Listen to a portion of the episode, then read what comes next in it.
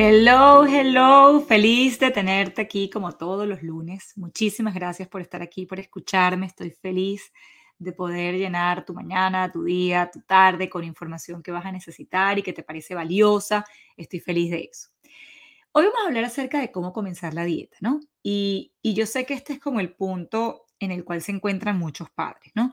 Porque ya entendimos la importancia, ya sé que debo, ya sé, ta, ta, ta, ajá, pero ¿cómo lo hago real? Y realmente esa es la parte importante. Ya en el episodio anterior hablamos de las mejoras que vas a ver en tu hijo, que se encuentra dentro del espectro cuando comienzas con los cambios de alimentación. Te mencioné los estudios y te di razones más que válidas para que digas como los matrimonios, sí, acepto. Acepto que la nutrición sí es una pieza importante para la intervención de mi hijo dentro del espectro. Entonces, ya habiéndonos casado con la nutrición y con la decisión de voy a intervenir nutricionalmente, no me importa que mi médico me haya dicho que la nutrición no tiene nada que ver con el autismo, que la dieta no lo va a mejorar y que los síntomas no van a desaparecer, quiero darte tips de cómo comenzar, porque la cosa puede parecer abrumadora cuando no se hace bien. Así que, oído al tambor.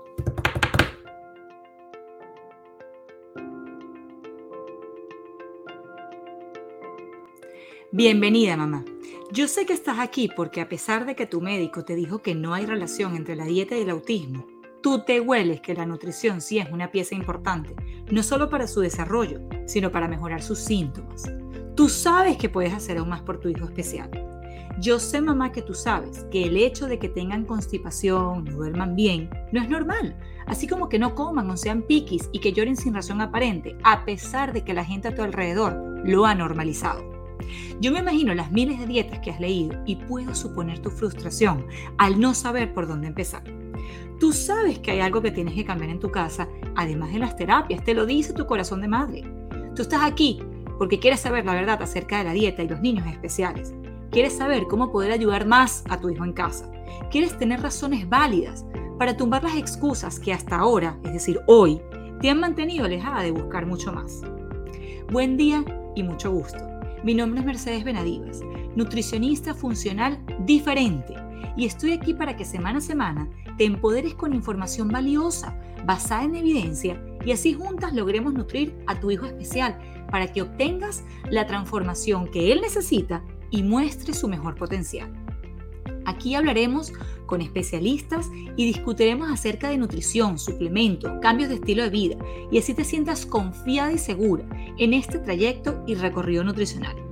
Espero que esta alimentación, digo, perdón, información, te nutra lo suficiente y te aporte conocimientos nuevos que puedas poner en práctica todos los días de tu vida en tu casa, con tus hijos.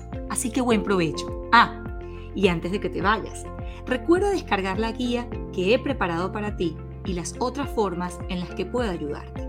Revisa por aquí abajo en este episodio que te estaré dejando esos links.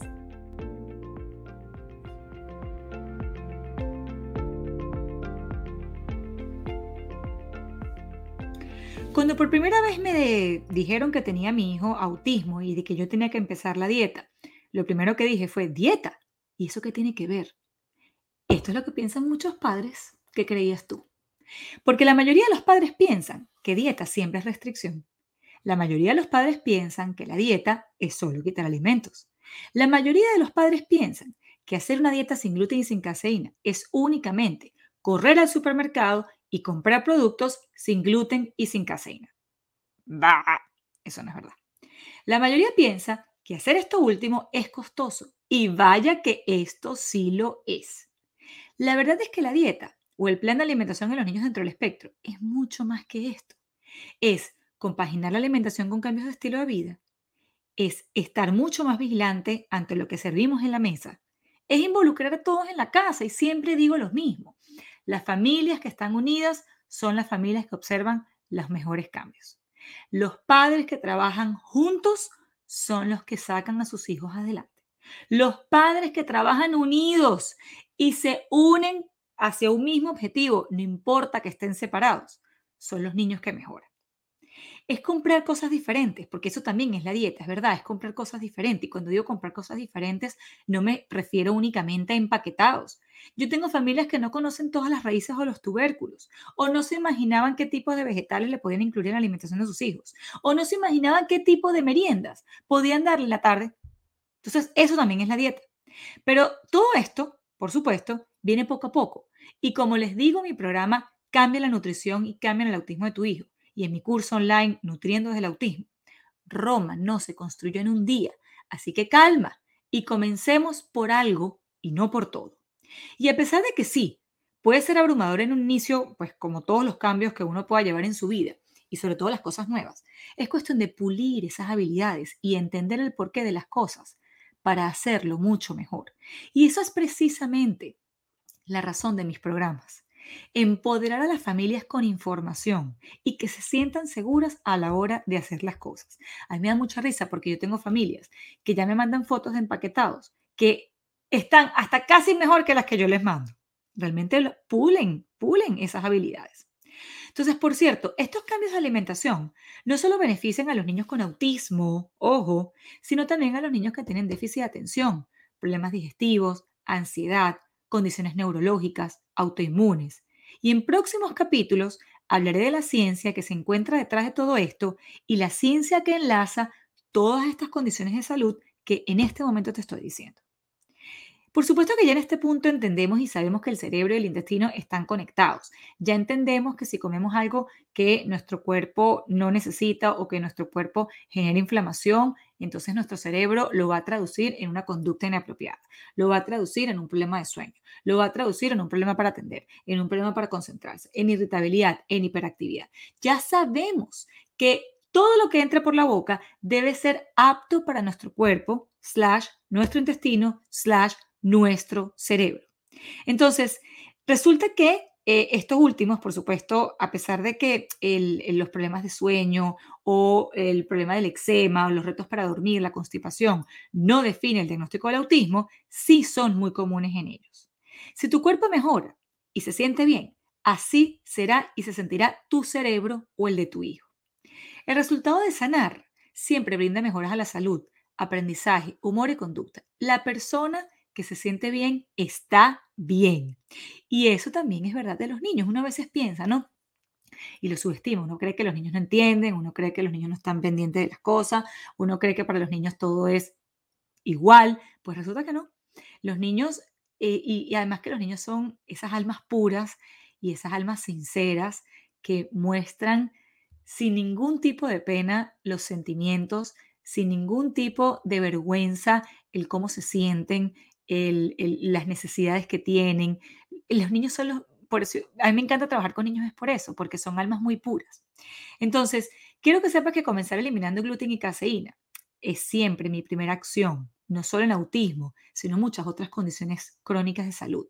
Infertilidad, eh, problemas de ovarios poliquísticos, acné, eh, problemas autoinmunes, Hashimoto, fibromialgia, eh, artritis reumatoidea, lupus porque es muy fácil de implementarla y porque sí verás cambios y porque el consumo de gluten y caseína interfiere en la absorción de otros nutrientes. Entonces caemos en deficiencias nutricionales muy típicas, como les dije en el episodio anterior, en los niños que se encuentran dentro del espectro. Por eso se me paran los pelos cuando escucho, es que el niño necesita leche para crecer. ¿Estás seguro? Mosca y esa leche que ese niño no necesita interfiere y pone en peligro la absorción de otros nutrientes que sí necesita para crecer. Yo sé que parecen trabalenguas, pero estoy segura que me seguiste. Entonces, como les mencioné al inicio, no es solamente eliminar y quitar, es también incrementar la densidad nutricional, no necesariamente calórica. No necesariamente necesitamos alimentos que sean o que nos aporten un número grande de calorías, pero sí un número grande de nutrientes. Eliminar químicos, aditivos, colorantes, azúcares, que lo único que hacen es destruir la absorción de nuestros nutrientes. ¿ok? Muchas veces encontramos alimentos, no todos, pero bueno, hay sus excepciones. Muchas veces encontramos alimentos que son altos en una densidad calórica, o sea, aportan un gran número de calorías. Y ese aporte de alto de calorías, pues interfiere en la absorción de otros nutrientes. Así que hay que ser bien inteligente a la hora de elegir los alimentos. Por supuesto que cada niño es diferente y tiene su realidad. ¿okay? Hay muchos planes de alimentación para autismo y a lo mejor tu niño puede necesitarlo.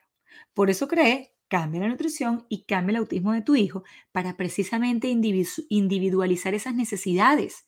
Pero definitivamente estos tips que te voy a compartir a continuación son un muy buen inicio y te la vida más fácil cuando nos veamos, en donde también, en, cuando nos veamos y por supuesto cuando hablemos de los suplementos que necesitemos para complementar nuestra intervención nutricional.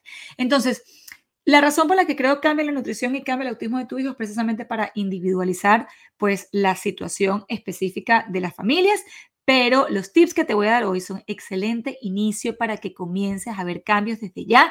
Si no estás segura de los cambios, vete al episodio número 2, en donde vas a ver todos los cambios, no solamente que están reportados en los artículos, no solamente los, eh, las mejoras que está reportando la ciencia, sino las familias y mi experiencia personal.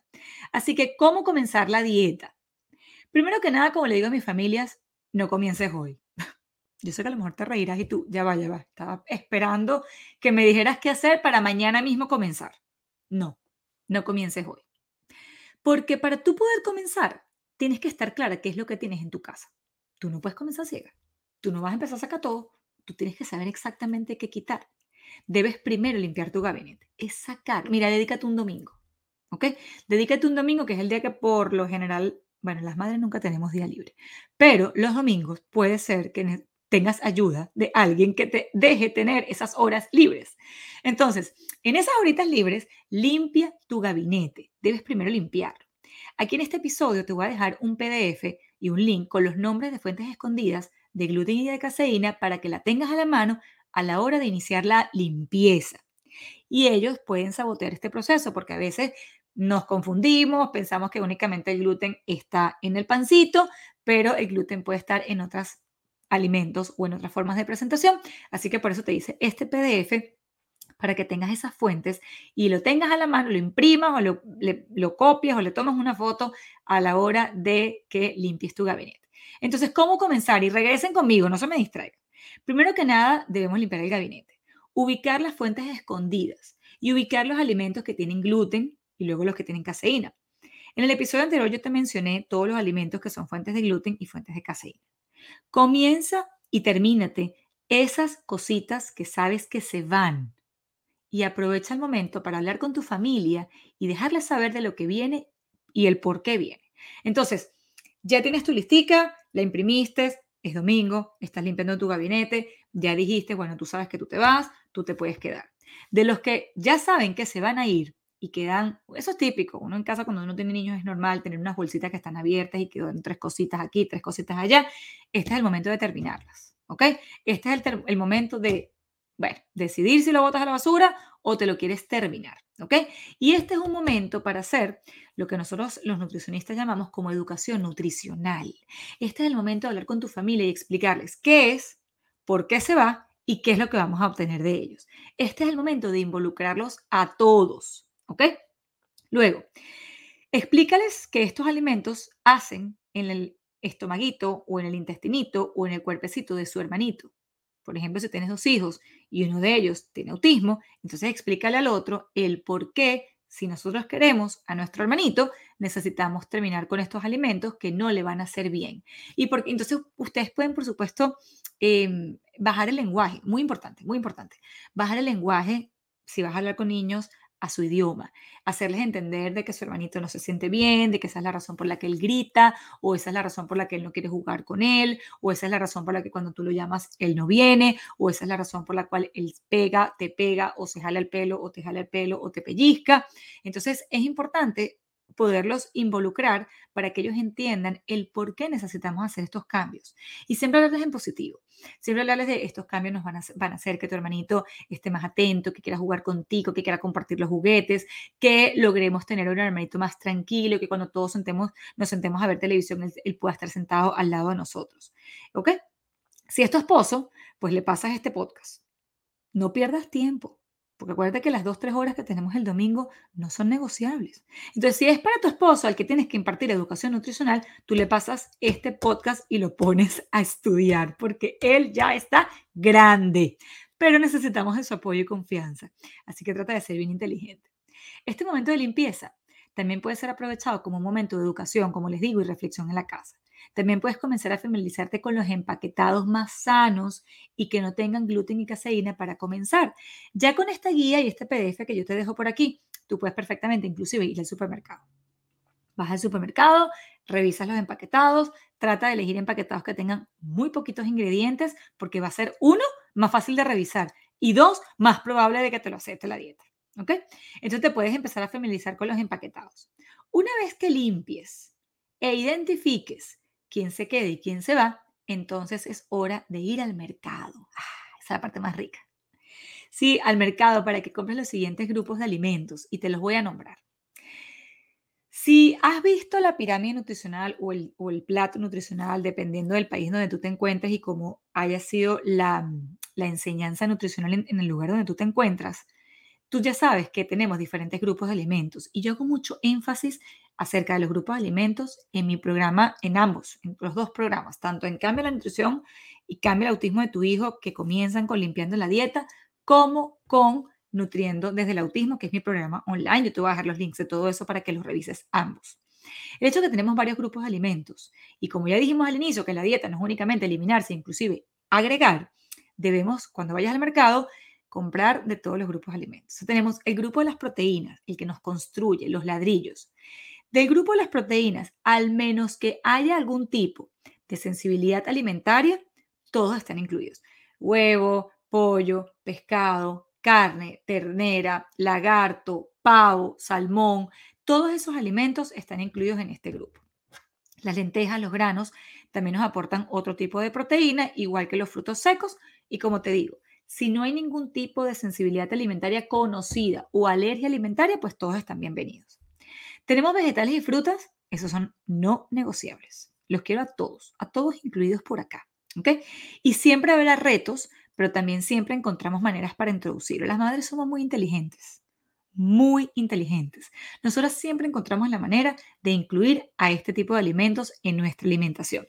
Así que en el caso de frutas y vegetales, te recomiendo que uno, te comiences a familiarizar con ellos. Dos, trata siempre de incluir en, tu, compra alguno que tenga hojas verdes, el kale, la espinaca, la acelga, todo ese tipo de, de, vegetales con hojas verdes son sumamente importantes para nosotros.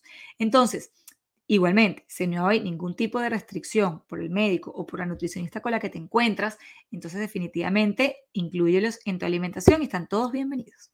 En carbohidratos, aquí tenemos tanto las raíces como los tubérculos, los cereales y los granos. Me gusta darle más peso a las raíces y tubérculos. Siempre le digo a mis pacientes, a mí me gusta dar ese protagonismo a todos aquellos carbohidratos que llegan de la tierra. ¿ok? Yuca, papa, ñame, cumo, batata. Esos alimentos que vienen de la tierra, uno tiene que darle preferencia. ¿ok? Y si no es de mucha frecuencia o de consumo en tu casa, pues definitivamente es hora de que los comencemos a introducir. Y las grasas, todas son muy importantes. Aceite de aguacate, aguacate, aceites de oliva, aceites de coco, de girasol. Todo ese tipo de aceites son sumamente importantes. ¿Por qué? Porque los niños necesitan grasa para su cerebrito.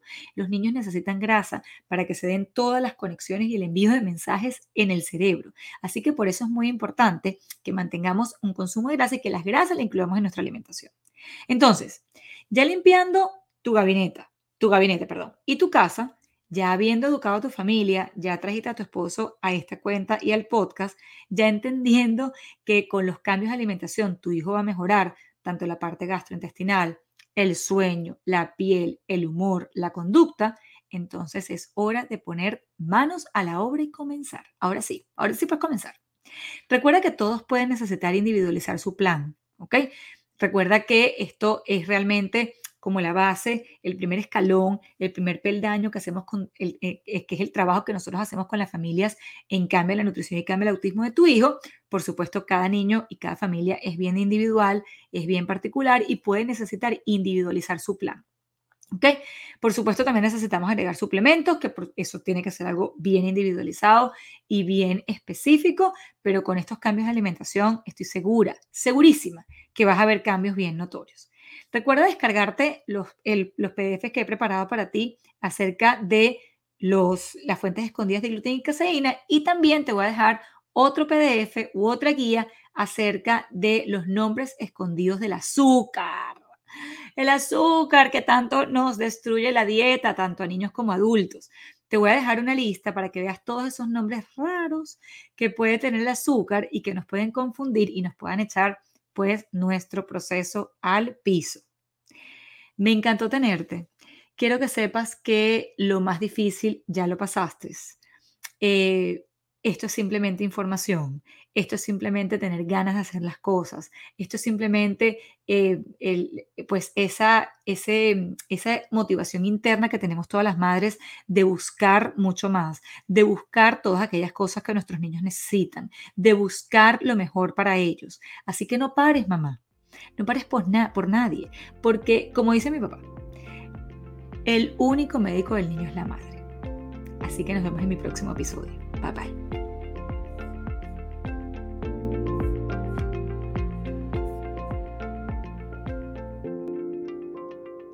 Did you like my mom's podcast? So leave a comment or review, please. Thank you. And remember to subscribe.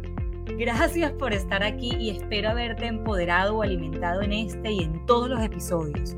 No te pierdas ninguno, que todos los he creado con mucho cariño y ciencia.